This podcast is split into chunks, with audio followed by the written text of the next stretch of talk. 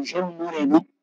Eh, nosotros empezamos el programa hablando con Gustavo de, de este artículo que saca la política online, donde dice que el gobierno estaría molesto por eh, porque el gobierno de San Luis o porque Alberto Rodríguez habría desestabilizado la... o, que la corrida cambiaria está inducida por una maniobra eh, eh, intencional del gobierno. una maniobra financiera hecha por el gobierno de la, de la provincia sí y lo tenemos a Guillermo eh, con quien yo sí o sí quería hablar. Guillermo cómo estás qué tal Alberto cómo estás amigo un placer hablar contigo bueno eh, te quería consultar respecto a esto, yo te mandé el artículo para que lo leyeras, ¿sí?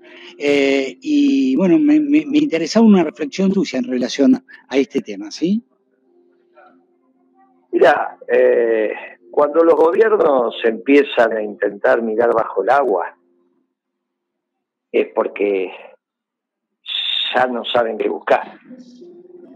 Y empiezan todas estas teorías conspiranoides ridículas. Sí porque en vez de sacar un artículo eh, eh, eh, en un medio digital, lo que tiene que hacer es llamarlo al gobernador y se acaba la historia.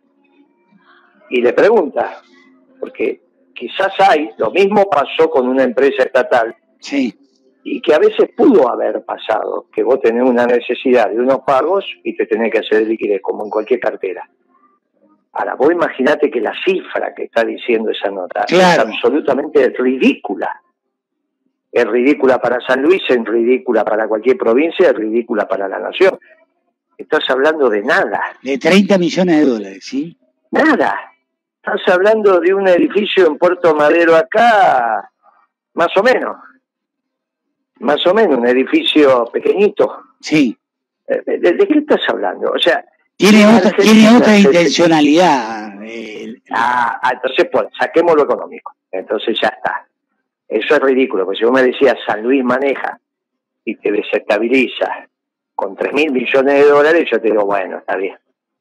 Pero con 30 millones de dólares, ni con 300, porque la Argentina no es eso, si haces las cosas bien. Ahora, está claro, sin abrir juicio si es verdad o mentira, porque por ahí tuvieron una necesidad, yo no lo sé, se le pregunta al gobernador y te da la explicación dice, mire, tuvimos que salir a vender porque necesitamos cancelar tal cosa. ¿Cuál es el problema? Para eso está una cartera de inversión, ¿no? Claro. No es que la compras para toda la vida, la compras evidentemente para proteger tus ahorros, etcétera, etcétera. O sea que esto es sin entrar en eso. Te digo, mira, 30 millones de dólares no puede desestabilizar a la Argentina, salvo que ya estés rascando el fondo de la olla o ya hiciste una agujero en la olla de tanto rascar. Es lo que creo que está pasando, entonces buscan cualquier cosa. Ahora, Saquemos eso y vayamos al hecho político, porque obviamente ese medio está muy relacionado con el gobierno. Sí, ¿eh? sí, muy relacionado. Así que hay, como hay medios que no están, hay medios que están. Sobre todo con masa, sobre todo con masa, ¿sí? Bueno, sí, sí, sí, pero en general con el gobierno, pero ahora particularmente con el ministro de Economía. Sí. Mira, eh, eh, ahí ya hay una intencionalidad política vinculado quizás a la reorganización del, peronismo. Que en la reorganización del peronismo vos tenés que meter a todo en la bolsa, que es lo que venimos diciendo cuánto hace. ¿Cuánto hace que venimos hablando con vos este tema? Sí. Vos tenés que meter a todo en la bolsa. ¿Está bien? Y vos lo haces. Cortás conmigo y hablas con Samir. Cortás con Samir y hablas conmigo. Sí. Y, yo soy ferretero y Samir es carnicero. Y, yo soy economista y Samir es un economista de alguna manera de transitar un mercado tan importante como el de la carne en los últimos 35 años. Y estamos todos, todos metidos en una bolsa, cada uno con su expertise.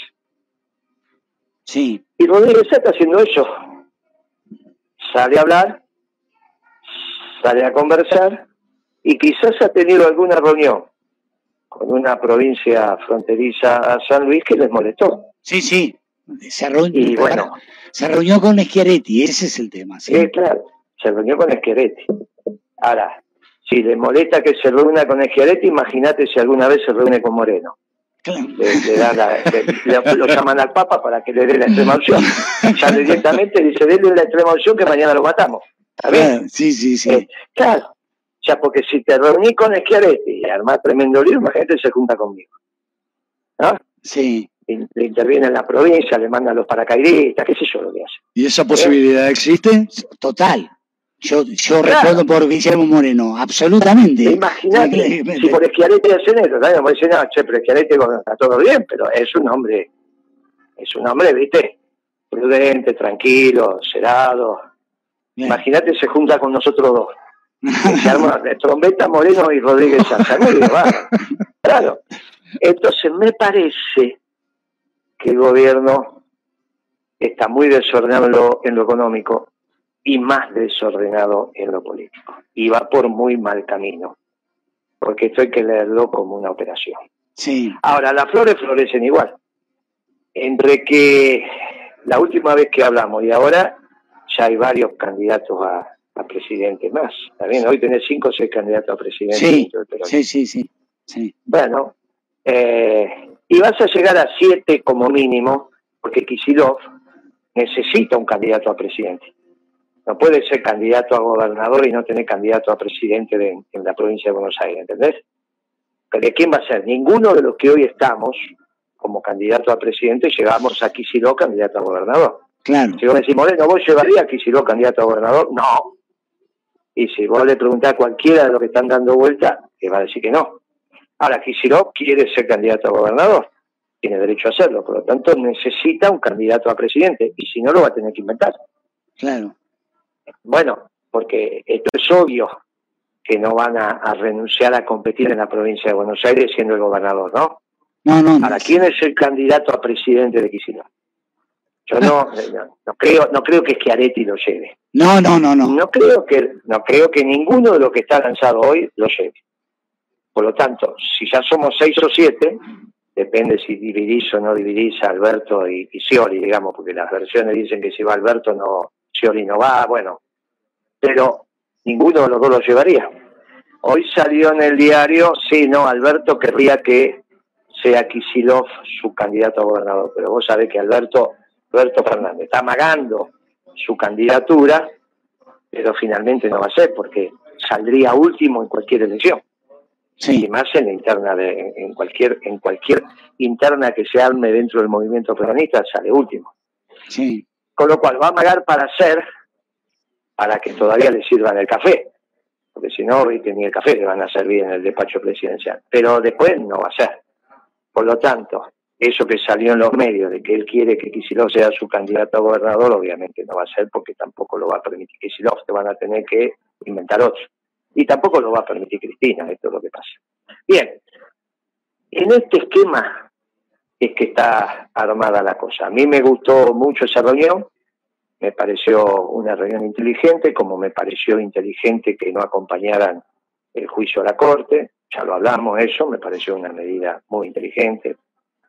Y vuelvo a decirle al gobierno lo que ya lo hablé con vos. Miren que sobre cuatro supremos hay tres que son peronistas. Nunca el peronismo tuvo tres cuartos de la Corte. Claro. Ah, tienen que tener paciencia, tienen que trabajar tranquilos, tienen que entender que los proyectos de país van más allá de las personas. San Luis es mucho más importante que Rodríguez Sá. Mira, vamos a ser crueles, Rodríguez Sá algún día se va a morir, como te vas a morir vos, me voy a morir yo, y San Luis va a seguir.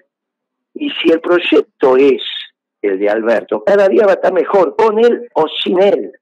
¿Se entiende lo que digo? Eh, Estamos precisamente en esa etapa en la provincia, porque él no va a ser candidato y, y- y Claro. aparece, se, ha- se han ungido un candidato que eh, no, no es Rodríguez Saísta, ¿sí? Es decir, no es un Rodríguez Sá, digamos. ¿Me entendés? Es un, un intendente de Tilizarao con eh, bien peronista, con mucha trayectoria dentro del peronismo, eh, 63 años, un tipo avesado, eh, nada, una elección fantástica que nadie hubiera pensado que iba a ser, ¿sí? que se iba a hacer.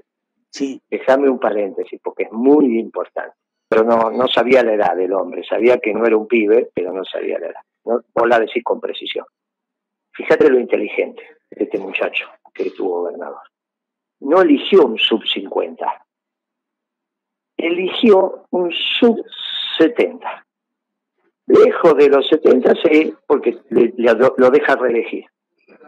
Llega con 67 a la reelección, un año más, 71 listo, a casa. Entonces, lo que, fíjate, pero no eligió sub 50, mucho menos sub 40. ¿Por qué Cristina empezó a elegir? No es que los pibes no tienen que llegar, pero le falta esa, vos sabés que le falta. Eligió un ministro de Economía, Lutor, treinta y pico de años. Después eligió, después eligió un gabinete de pibes.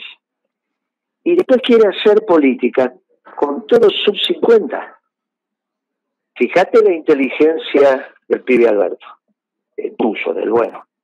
Eligió un sub 70, un sub 65, que le da para dos mandatos. Encima, para, para que te agregue un elemento más. Encima, eh, en el 2019, eh, plena pelea de Alberto y Adolfo, es decir, eh, esa situación que, que la hemos hablado tantas veces, el candidato, Jorge Fernández, fue candidato a intendente de Tirizarao, que es su ciudad, por la línea de Adolfo. Es decir, eh, ah. lo enfrentó Alberto, ¿me entendés? Eh, digo, otro, otro elemento más que te sumo, ¿sí? Por eso fue... Bueno, tiene la grandeza de decir, no es bueno porque es mío, es bueno porque es bueno. Aparte se lleva bien con uno y con el otro. Claro, claro, claro. Se lleva bien con los dos, exacto. que tenés que tener esa sapiencia, que te la van dando los años. Mi hijo, mis hijos, heredarán mi negocio y mis cosas. ¿Y qué sé yo qué harán? ¿Lo cerrarán? ¿Seguirán? No importa. Pero no vienen ahora y te dicen, no, ya esto, viejo, vos tenés 65, 67, ya te vas, este, ahora te vas a... No, tranquilo, si todo llega a su tiempo. Si vos lo formaste bien, todo llega a su tiempo. Sí, claro. Entonces, en la política es lo mismo. Y yo se lo dije al Cuervo Larroque, me vinieron el Cuervo Larroque y Cabandier una vez a presentarme la cámpora, ¿no? Sí. Me pidieron una reunión y me dice, mira, Kirchner me pidió que te vengamos a avisar que vamos a hacer una agrupación juvenil, así, así, así, te vamos a poner la cámpora, ¿qué opinas? Hace muchísimos años, ¿no? Sí. Kirchner todavía estaba vivo, imagínate. Y yo le dije, me parece encantador. Un solo consejo, que no sé si se lo doy Kirchner o no, pero yo les pido que me den bola. No tiren un viejo por la ventana todos los días. Y se rieron, dice, porque nosotros nos equivocamos, le dije yo. Hay, que, hay que entender las secuencias, cómo se van armonizando. Mira si a vos te viniera un obispo de 34 años a San Luis. Sí. Y vos decís, ¿cómo me van a mandar un obispo? Y por ahí es un extraordinario teólogo, ya está bien, pero pero uno no sabe que un obispo es de 50 y joven. ¿Está bien? Sí porque van, haciendo la escalerita. Bueno, acá es lo mismo. Por eso yo no sabía la edad del candidato que había elegido el hombre, pero ahora que vos me la decís, es correcto, hacer un trasvasamiento generacional en su medida. Lo, lo, explicó así, Alberto, eh, cuando explicó los motivos por los cuales lo había elegido. Porque dice, la gente nos está pidiendo un cambio, pero no un cambio muy profundo, un cambio hasta ahí, ¿sí? Un cambio moderado es decir, que venga alguien con otra impronta, pero que no destruya todo lo que nosotros hicimos y que además tenga la expertise, fue cuatro veces intendente de Tirizarao, como para llevar adelante, que te dé la certeza de que tiene la expertise suficiente y necesaria como para llevar adelante un proceso que en la provincia ha sido absolutamente superador y que vos lo conocés. Entonces lo que nadie quiere es que aparezca alguien que destruya todo lo que se construyó, primero, ¿sí? Y que sea capaz de poder continuarlo y que además le ponga su impronta y modifique todo lo que entienda que está mal. Porque además yo le hice una entrevista para la tele, la primera, y él dijo, si a mí me parece que hay algo que está mal, lo voy a cambiar porque Alberto me pidió por favor que lo hiciera. Que si yo creo que hay algo que está mal, lo cambie, lo modifique, ¿sí? Es decir, yo no vengo con las manos atadas ni voy a ser títere de nadie. Yo vengo acá a ser gobernador, ¿sí? Mira, es lo que necesita el, pueblo. Esto, por eso digo, pero detrás de esta comparación, que está la sapiencia, el problema es que la otra decisión de, dar una, una disrupción generacional generó desorden. Ahora, ahí faltó aplomo. Y esto es lo que tenemos que entender. Por eso el paso al costado de Cristina es tan importante. Porque permite al peronismo recuperar su aplomo. Lo permite. Obviamente que una conversación eh, de todos los que hoy somos candidatos a presidente vamos a tener muchos puntos donde no vamos a coincidir. Y ahí viene la riqueza del peronismo. Seguramente cuando yo hable de economía, me van a escuchar un poco más. Cuando hable de otros temas, me van a escuchar un poco menos. Y entre todos vamos a ir encontrando la mejor propuesta. Y siempre va a haber uno que va a ser el primero entre los pares.